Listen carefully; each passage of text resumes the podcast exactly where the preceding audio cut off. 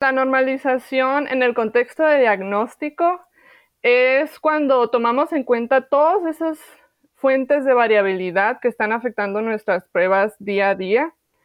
Eh, y esto lo hacemos mediante la reexpresión de resultados crudos a resultados ya normalizados. De alguna manera, si pensamos en alguna analogía, pues es como cuando estamos pesando algún reactivo en una balanza y tenemos que presionar el botón de tarar. Bienvenidos a Cerdocast, una línea directa con las principales referencias de la porcicultura. Hola a todos, mi nombre es Leandro del Tufo y Cerdocast solo es posible gracias al apoyo de empresas innovadoras que creen la educación continua. Giga, la fusión de la sencillez y el alto desempeño. El ANCO es ver crecer a nuestros animales con salud. SUNY, brindando soluciones biotecnológicas con valor agregado. DSM, Nutrición y Salud Animal, moldeando el futuro del cuidado de los cerdos. LICAN, experiencia y compromiso con la calidad. Provimi, Cargill, 35 años de experiencia en nutrición animal. Drown Nutrition, líder global en nutrición animal. Innovative Heating Technologies, pensando en energía, bienestar animal y equipos construidos para durar. Seguimos en las redes sociales y Spotify para tener acceso a información de calidad, continua y de acceso gratuito. Hola a toda nuestra audiencia de CerdoCast. El día de hoy tengo el placer de presentarles a la doctora Betsy Armenta, que nos va a hablar acerca de la normalización de los resultados de la PCR en tiempo real en pruebas de rutina. Betsy, muy buenos días, mucho gusto y muchísimas gracias por participar con nosotros el día de hoy. Lo primero que te voy a pedir, por favor, es que te presentes con nuestra audiencia, aunque ya muchos de los que estamos en el área de diagnóstico, en la parte práctica en algunos países del mundo te conocemos, pero por favor puedes presentarte con nuestra audiencia. Adelante, Betsy, por favor. Bueno, pues muchas gracias, doctora. Para mí es un placer este, estar aquí. Les agradezco mucho la invitación. Eh, como lo comentaba, eh, yo soy Betsy Armenta. Soy egresada de la carrera de Medicina Veterinaria y Zootecnia del Instituto Tecnológico de Sonora. Yo egresé en, el 2019. Mientras estuve ahí, trabajé mucho tiempo con, en el área de patología con, mi mentor, el doctor Ramón Molina. Eh, y ahí descubrí que mi gusto y mi interés era las enfermedades infecciosas y la detección, su diagnóstico, su vigilancia. Ah, entonces trabajé un tiempo en el laboratorio, en un laboratorio de diagnóstico llamado Pecuarios Laboratorios, que está en Ciudad Obregón, Sonora. Tuve una muy grata experiencia ahí, pues trabajaba en lo que me gusta, en enfermedades infecciosas. Y ya después de eso empecé mi maestría en la Universidad Estatal de Iowa. Terminé la maestría en diciembre del año pasado, 2022. Y ahorita me encuentro haciendo mi doctorado yo trabajo con el doctor Jeffrey Zimmerman y el doctor Luis Jiménez. Trabajo sobre todo en el área de, diagnóstico molecular de enfermedades infecciosas en, en, el cerdo, muy específicamente con PCR tiempo real. Mi trabajo de maestría se enfocó sobre todo al área de tratamiento de muestras. Eh, ahora estamos trabajando con otro tipo de muestras para diagnóstico o para muestreo ambiental y también trabajé mucho con el tema del análisis de los resultados de PCR, que después es lo que vamos a estar tocando el día de hoy. Muchas gracias, Betsy. Muy interesante y sobre todo a los que estamos también en el campo nos han estado aportando muchísimas opciones para poder hacer la detección tanto de los patógenos y poder aplicarlo ya en las granjas. Betsy, antes de entrar a los detalles de lo que nos vas a platicar el día de hoy, a veces damos por hecho que toda nuestra audiencia entiende lo que es la PCR. Por favor, de manera sencilla y práctica, ¿nos podrías explicar qué es la prueba de PCR para que de allí pongamos las bases y nos expliques justamente el tema del día de hoy, que es la normalización de los resultados? Claro que sí. La prueba de PCR, por sus siglas en inglés, que se llama reacción en cadena de la polimerasa, es una técnica de biología molecular que se encarga de amplificar material genético de un analito de interés. En este caso, para nosotros puede ser un virus, una bacteria. Entonces, lo que hace es que va amplificando ese material genético, DNA o RNA, y pues tiene muchas variantes, ¿no? Una de ellas es la PCR tiempo real, eh, que algunas personas también la conocen como PCR cuantitativa. Y esta, la característica que tiene es que el instrumento en, la que se, en el, que se realiza la prueba eh, monitorea a manera de tiempo real la fluorescencia que emite cada que se amplifica el DNA y por eso la, la, conocemos así. Betsy, una cosa muy importante, a veces cuando corremos, cuando hacemos la prueba de PCR, algunas personas piensan que está detectando el virus o la bacteria de manera viva.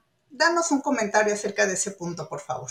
Bueno, ese es un muy buen punto. La prueba de PCR lo que detecta es material genético, tiene distintos este, reactivos que se adhieren a ese material genético que está libre, digamos, en una muestra de fluido oral, pero no es indicador de que ese virus o bacteria esté activo, es simplemente indicador de que el DNA o el RNA, de ese patógeno está presente en la muestra.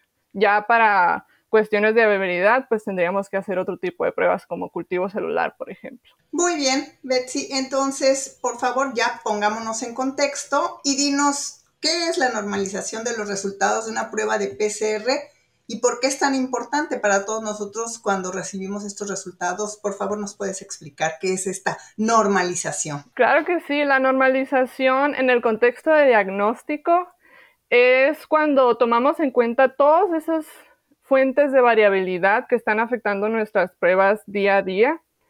Eh, y esto lo hacemos mediante la reexpresión de resultados crudos a resultados ya normalizados.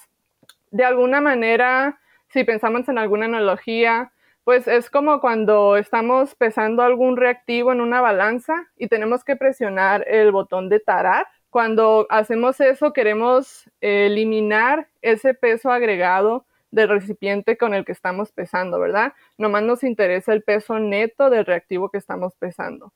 Entonces, normalizar es un poco como eso, queremos eh, reducir esa interferencia o ese peso agregado que nos agregan las fuentes de variabilidad y enfocarnos solo en el resultado neto de nuestra prueba, en este caso del material genético este, en PCR.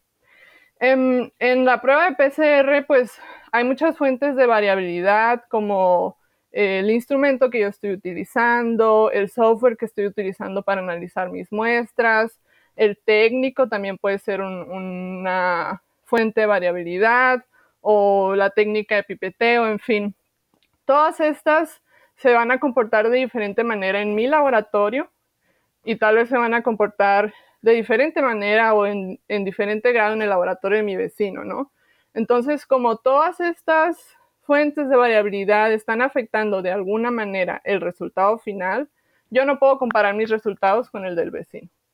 Por eso es importante normalizar, porque reducimos ese ruido y nos enfocamos en el analito de interés, entonces nuestros resultados se vuelven comparables. La verdad es que normalización es de cierto modo ya rutinario en diagnóstico.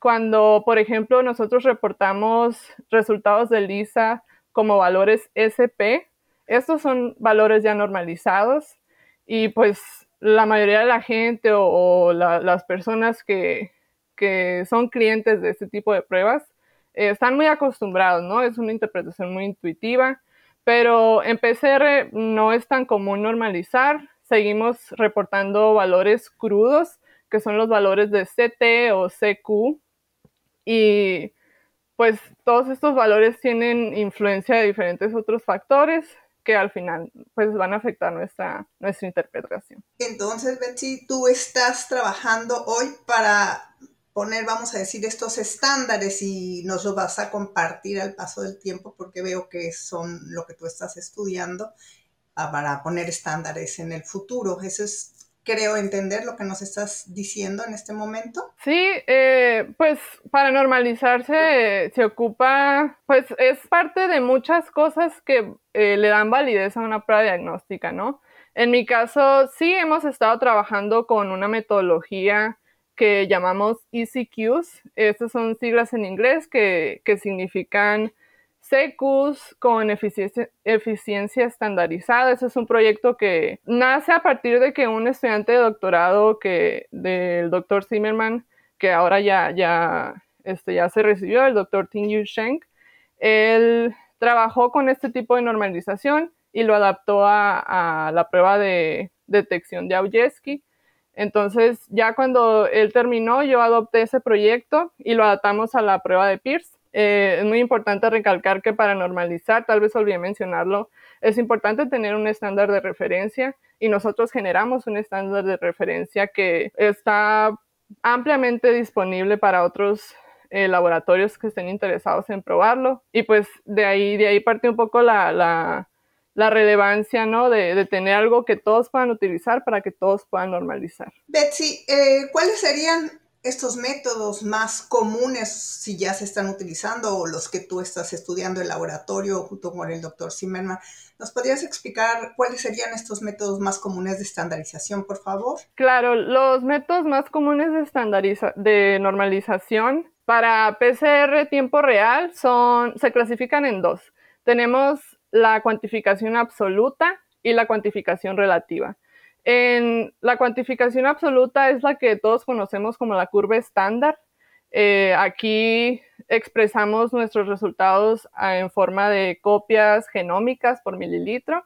Yo creo que es una de las más comunes y me atrevería a decir que es de las más utilizadas por los laboratorios de diagnóstico de rutina. El otro tipo de metodología es la cuantificación relativa. Aquí eh, nosotros estamos expresando un resultado en base a un estándar de referencia, pero en este caso se expresa como una proporción. Es decir, qué tanto eh, DNA en mi muestra está presente comparado con el de mi estándar de referencia. Una cosa que ambas metodologías tienen en común es el estándar de referencia. Cuando digo estándar de referencia me refiero a básicamente una sustancia, una muestra que es positiva y que sabemos que su comportamiento durante la prueba es consistente eh, y, además se puede medir, ¿no? Entonces, por eso lo llamamos estándar. La diferencia entre cuantificación absoluta y cuantificación relativa es que en la cuantificación absoluta es requerido que la concentración de DNA o RNA en nuestro estándar de referencia sea conocida. Tenemos que saber qué tanto RNA está ahí, ¿no? Y para la cuantificación relativa, esto no es necesario. Entonces, muchas veces se complica realizar la cuantificación absoluta porque generalmente el material estándar disponible para este tipo de, normalización es muy caro o no está disponible de manera global. Entonces, em, los estándares de referencia que no necesitan tener esa concentración conocida son tal vez más fáciles de desarrollar, como el que nosotros desarrollamos en nuestro proyecto, y también más fáciles de implementar. A ver, Betsy, en, el en la primera técnica, en el método que nos explicaste, nos decías que hay una curva estándar eh, que con ya las copias genómicas. ¿Así es?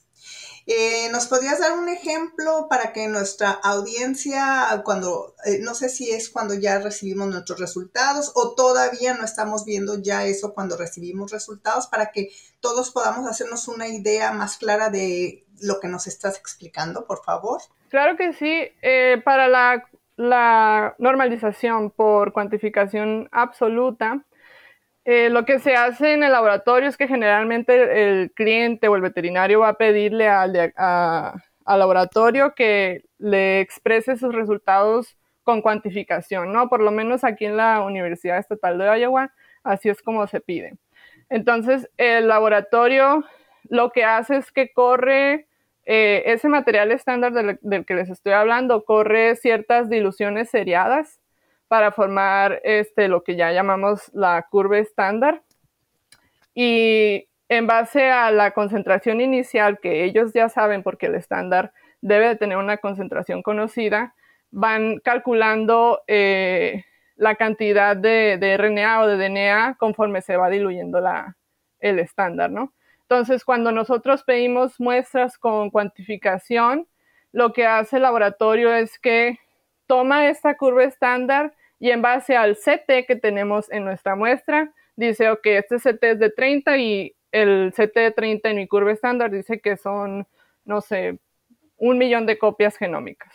Entonces, esto es lo, que ya le llega al productor o al cliente. Me gustaría aquí, ya que estamos hablando de la curva estándar, mencionar que la curva estándar es un método de, normalización válido eh, y pues ampliamente utilizado, pero hay algo muy importante en la PCR que junto con todas las otras fuentes de variabilidad que les comenté, hay una fuente de variabilidad que es única para la PCR, que es la eficiencia y amplificación.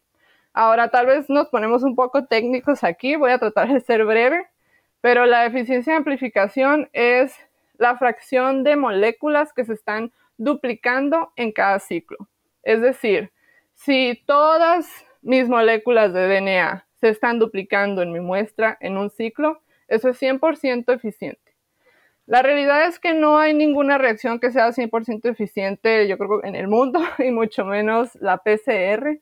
Entonces, cuando nosotros no tenemos una manera de considerar o de tomar en cuenta o de, tener valores de eficiencia de mi PCR, es muy difícil hacer em, estimaciones sobre los resultados, sobre la cantidad de virus, sobre la cantidad de bacteria, porque no estoy contemplando qué tanto se están duplicando mis, mis moléculas, ¿verdad?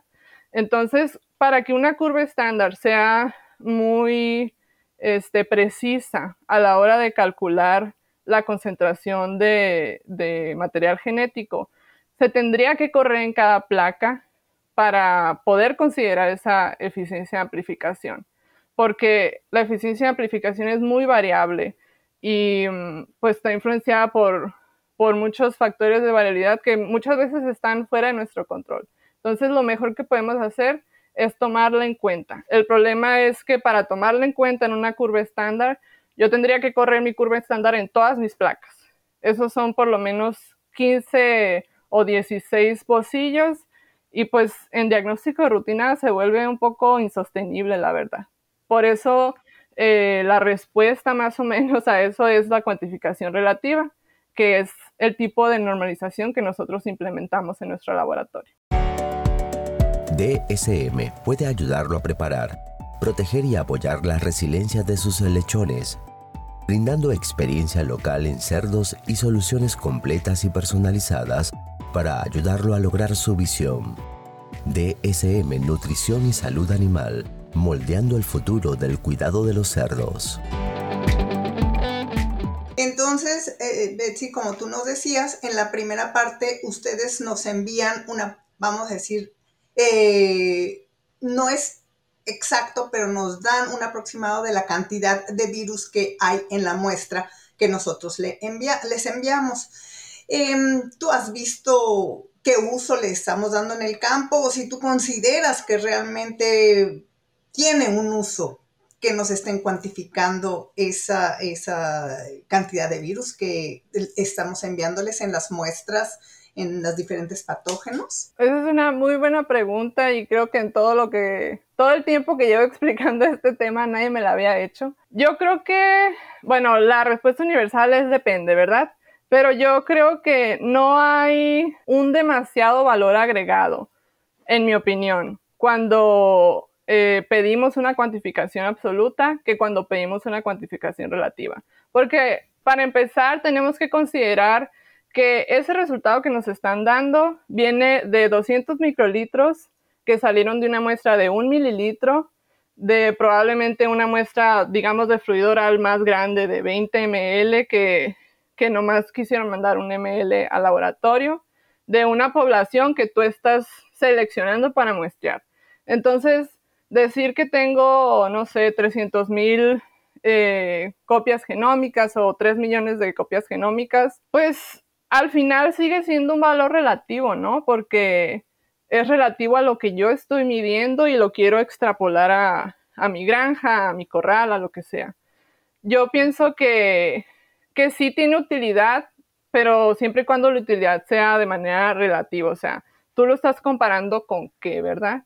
Por eso yo pienso que como la cuantificación absoluta es muy estricta, tienes que tener tu estándar este, mm, con concentración conocida, se tiene que correr en cada placa. Yo, yo pienso que la mejor manera de normalizar y de tener un, valor cuantificable, un valor numérico de nuestro resultado, es la cuantificación relativa, que, pues como comenté, es el método que nosotros utilizamos. Oye, Betsy, nos lo has ido explicando al paso de que estamos platicando, pero esa normalización se podría ver afectada por todo esto que nos has venido diciendo, el corral, eh, me imagino que también en el momento de la dinámica de infección en el que se toma la muestra. Eh, a ver, explícanos un poco, porque como dices tú, puede ser relativo saber cuánto virus tengo. Me pongo a pensar ya en la práctica, ¿no? A veces lo que nosotros queremos hacer es, ¿tengo o no tengo el patógeno, ¿no?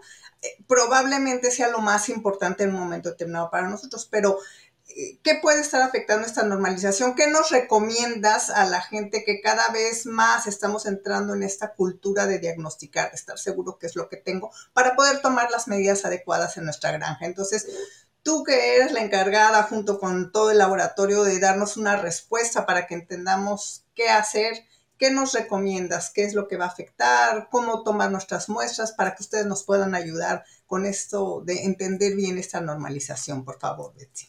Pues yo creo que son recomendaciones que parecerán repetitivas porque son un poco universales, pero siempre el tener cuidado de la toma de la muestra y del transporte de la muestra, de este, seleccionar la población adecuada, todas esas cuestiones son importantes porque al final eso afecta nuestro resultado, ¿verdad? Si bien la normalización se va a encargar de reducir ese ruido dentro del contexto más bien técnico, o sea, estamos, estamos reduciendo el ruido del software con el que estamos analizando nuestras muestras, del instrumento para amplificar, todas esas cosas. No, no puede corregir por los errores, digámosles así, pongámosles así, que se cometieron en granja, ¿verdad?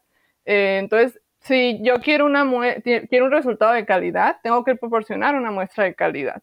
Y ya de ahí nosotros en el laboratorio nos vamos a encargar de que los factores que nos están influenciando a nosotros no se vean reflejados en tu resultado. Ok, entonces eso sería nosotros que te vamos a enviar las muestras y ustedes en el laboratorio hay una manera que los pueden controlar esta normalización. Nos has estado explicando algunas cosas, pero ustedes tienen que hacer también, además de que les enviemos una muestra adecuada, como ya nos lo mencionaste y como dices, es lo que nos repiten constantemente. Ustedes también tienen maneras de controlar esta para evitar, o más bien para lograr la normalización. Sí, por supuesto. Desde, no solo la normalización, ¿verdad? Tenemos pruebas estandarizadas. Yo creo que el compromiso de cualquier persona que trabaje en un laboratorio es tener un protocolo estandarizado para, para saber que nuestras pruebas son reproducibles, son repetibles, que esos resultados son confiables, ¿no? Es, no hay manera más clara de, de inspirar confianza en el cliente que saber que nuestros protocolos están estandarizados. Entonces, esa es una parte muy importante de, cómo nosotros vamos a controlar ese ambiente, ese microambiente que nosotros tenemos en el laboratorio. La otra parte de normalización, entonces se va a encargar de que mi microambiente no, no esté interfiriendo con el de, puede ser otro laboratorio. Mira, hay veces que mm, tenemos, mandamos muestras o, el cliente, el productor manda muestras a un laboratorio interno que tienen en su granja y por cualquier cuestión externa, el, el siguiente muestreo lo mandan a un laboratorio este, externo o particular. Entonces, cuando queremos comparar esos resultados, ahí se vuelve un poco complicado por lo que les comentaba de todas las fuentes de variabilidad. Entonces, parte de nuestra responsabilidad como laboratorio también es eso, normalizar.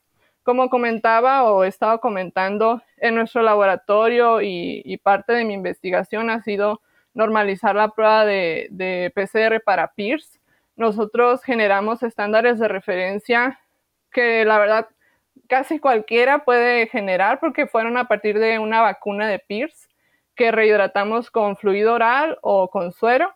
Entonces yo cada vez que estoy corriendo mis pruebas, mis muestras para PIRS, yo incluyo mi estándar de referencia de suero o de fluido oral y eso me da un estimado de mi eficiencia de amplificación que les comentaba al principio, es muy importante. Entonces, eh, lo que hemos estado haciendo es que normalizamos nuestros, nuestros resultados con esto.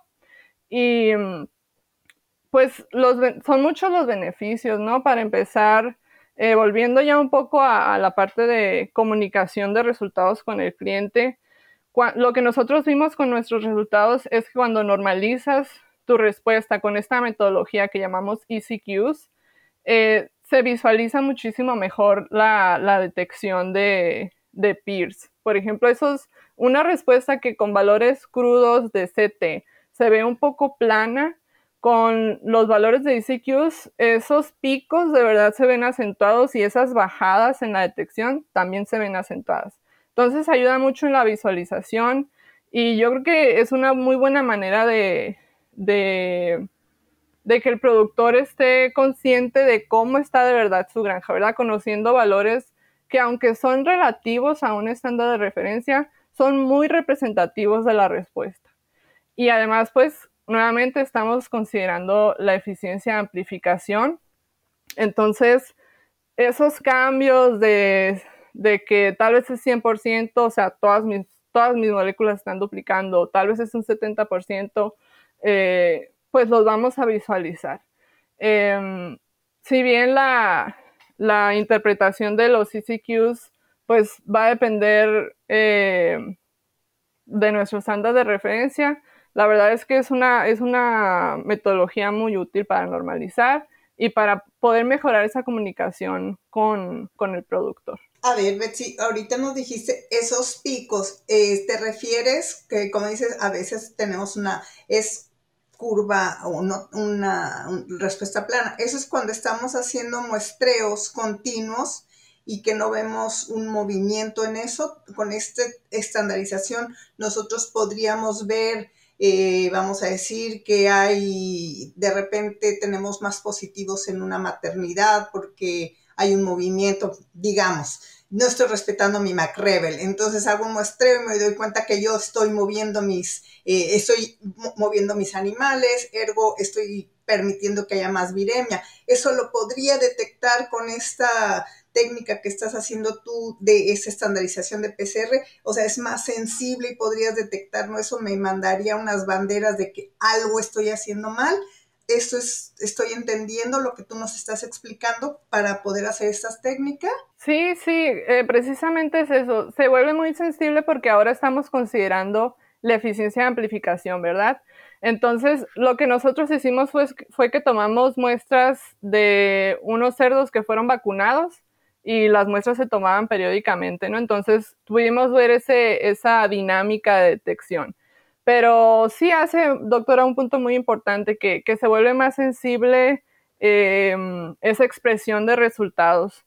Por ejemplo, con los CCQs nosotros somos capaces de calcular estimados de sensibilidad diagnóstica y de especificidad diagnóstica.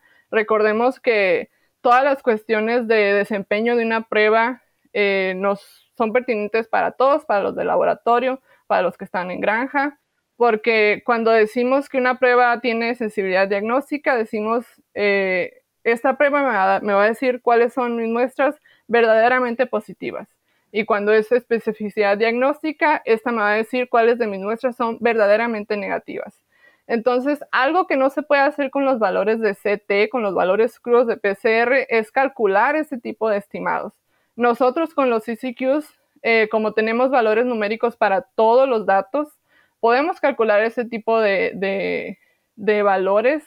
Entonces tenemos, o más bien el productor o el cliente o quien quiera usar ese, ese tipo de, de valor, tiene una opción de puntos de corte que va a elegir en base a cuánto, cuán sensible quiero que sea mi, mi prueba, cuán sensible quiero que sea, o específica quiero que sea este, mi muestra, mi prueba, perdón.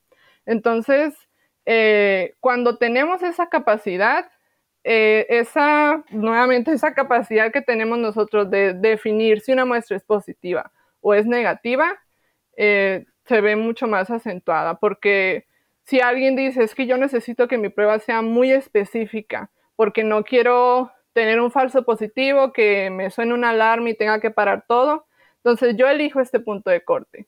Eso se puede hacer con una respuesta normalizada porque los CCQs nos dejan calcular ese tipo de, estimados. Pero con los valores de CT yo creo que hasta la fecha no hay manera de, de calcular ese tipo de cosas. O sea, Betsy, si, si estoy entendiendo lo que nos están ofreciendo es lo que no habíamos podido encontrar, que tal como nos los estás diciendo, es en nuestros programas, sobre todo ya de control o en un momento determinado de eliminación, que nos íbamos con esas prevalencias muy bajas, no habíamos, no teníamos con qué decir, sí, ya estoy negativo y no sé, cuatro o cinco meses después teníamos un positivo, porque no habíamos podido ir a tener esa prueba, esa sensibilidad. Eso es lo que nos están ofreciendo hoy con todo el desarrollo que estás haciendo tú en este momento. ¿Estoy interpretando bien? Sí, sí, es precisamente eso. Maravilloso. Excelente, Betsy. Pues me parece muy bien. Entonces, ¿qué nos recomiendas a todos los que estamos en el campo? ¿Eso ya está disponible en este momento? ¿Todavía lo tienes tú? Mm, eh, ¿Estás, eh, ¿cómo se llama? ¿Detallando, afinando esto o ya lo tenemos disponible ahí en ISU y en tu laboratorio junto con el doctor Zimmerman y el doctor eh, Jiménez Girola? Claro, eh, bueno, mm, primero que nada, esto es parte de una publicación. Todos los detalles técnicos para la gente que, que esté interesada los pueden encontrar ahí. La publicación está aceptada y está como la llamamos impress. Entonces, en el journal de este, Veterinary Diagnostic Investigation o JBDI. Nosotros lo tenemos implementado, esa metodología, pues platicaban hace unos días este, con la doctora Munguía ella también utiliza esta metodología para normalizar. Entonces, si nos llegan muestras a nosotros, tengan por seguro que las vamos a normalizar con ese tipo de, este, de método, ¿no? Para la cuestión de laboratorios de rutina, em, ahora sí que el cliente es el que manda, ¿no? Estamos, la verdad, muy acostumbrados a utilizar valores CT para expresar nuestros resultados y pues tanto mis colegas como yo, yo sé que todos estamos intentando hacerlo mejor. Entonces ahora es momento de enfocarnos en esa parte y hacerlo mejor ahí. No está disponible esta, este tipo de normalización en los laboratorios de rutina, pero el punto es promover la idea para que el cliente diga, no, yo quiero, yo quiero mis valores normalizados. Entonces se lo pide al laboratorio y el laboratorio me puede marcar a mí y yo les yo los ayudo a normalizar su respuesta. Excelente, me encanta la idea, Betsy, qué bueno, muchísimas gracias. Eh, se nos está terminando el tiempo, desafortunadamente pues, está excelente la conversación, pero nos has dado una opción muy práctica para quienes estamos todos los días batallando con este virus, como tú bien sabes. Eh, pues nada más me queda agradecerte y pues una, alguna, una nominación de algún profesional que tú nos quisieses dar eh, para que entrevistemos y también nos aporte como lo has hecho el día de hoy tú para la comunidad eh, científica y también para todos los que estamos en el campo intentando resolver, pues en este caso específico, el virus de Pierce. Betsy, por favor. Eh, me gustaría nominar a la doctora Ana Castillo. Ella es una médico veterinario de Perú. Ella está haciendo su, su maestría con el doctor Jiménez aquí también en la Universidad Estatal de Iowa. Trabaja mucho con cultivo celular eh, con organoides, con cultivo celular tridimensional, muy enfocado a patógenos respiratorios como influenza, micoplasma. Entonces, eh, ese tipo de cultivo celular está muy enfocado a las tres R's de la experimentación animal, de refinar, reemplazar, reducir. y a mí, la verdad, en lo personal me parece como que un tipo de investigación muy noble porque no descuidan la parte esa de, ok, tengo que investigar qué le está pasando a mis cerdos, qué enfermedades lo están afectando y cómo, pero también no voy a descuidar la nueva este, ola de, de personas que ahora están más interesadas en el bienestar animal, entonces no vamos a descuidar al consumidor. Yo creo que hablar de un tema como este, pues puede abrir un poco el panorama sobre cómo los que estamos en investigación nos seguimos adaptando, ¿no? Para, para no perder el ritmo. Y pues me queda agradecerles este, a ustedes por la invitación, eh, muy, muy, muy grata oportunidad Y pues nada, gracias. Muchísimas gracias a ti por tu tiempo y felicidades por tu investigación. Y seguro nos vamos a ver en, en alguna parte del mundo como lo hicimos la semana pasada. Betsy, muchísimas gracias. Cuídense mucho. Saludos a, a Berenice y al doctor Zimmerman y también al doctor eh, Luis. Hasta luego, muchísimas gracias. Claro que sí, doctora, de su parte. Hasta luego, ya nos veremos. Gracias, chao. Y a los que llegaron hasta acá, les pido que piensen también en otros profesionales de la industria porcina y le compartan este episodio, para que todos podamos sacarle provecho a la palabra de los principales referentes de la porcicultura. Un abrazo grande y hasta el próximo episodio.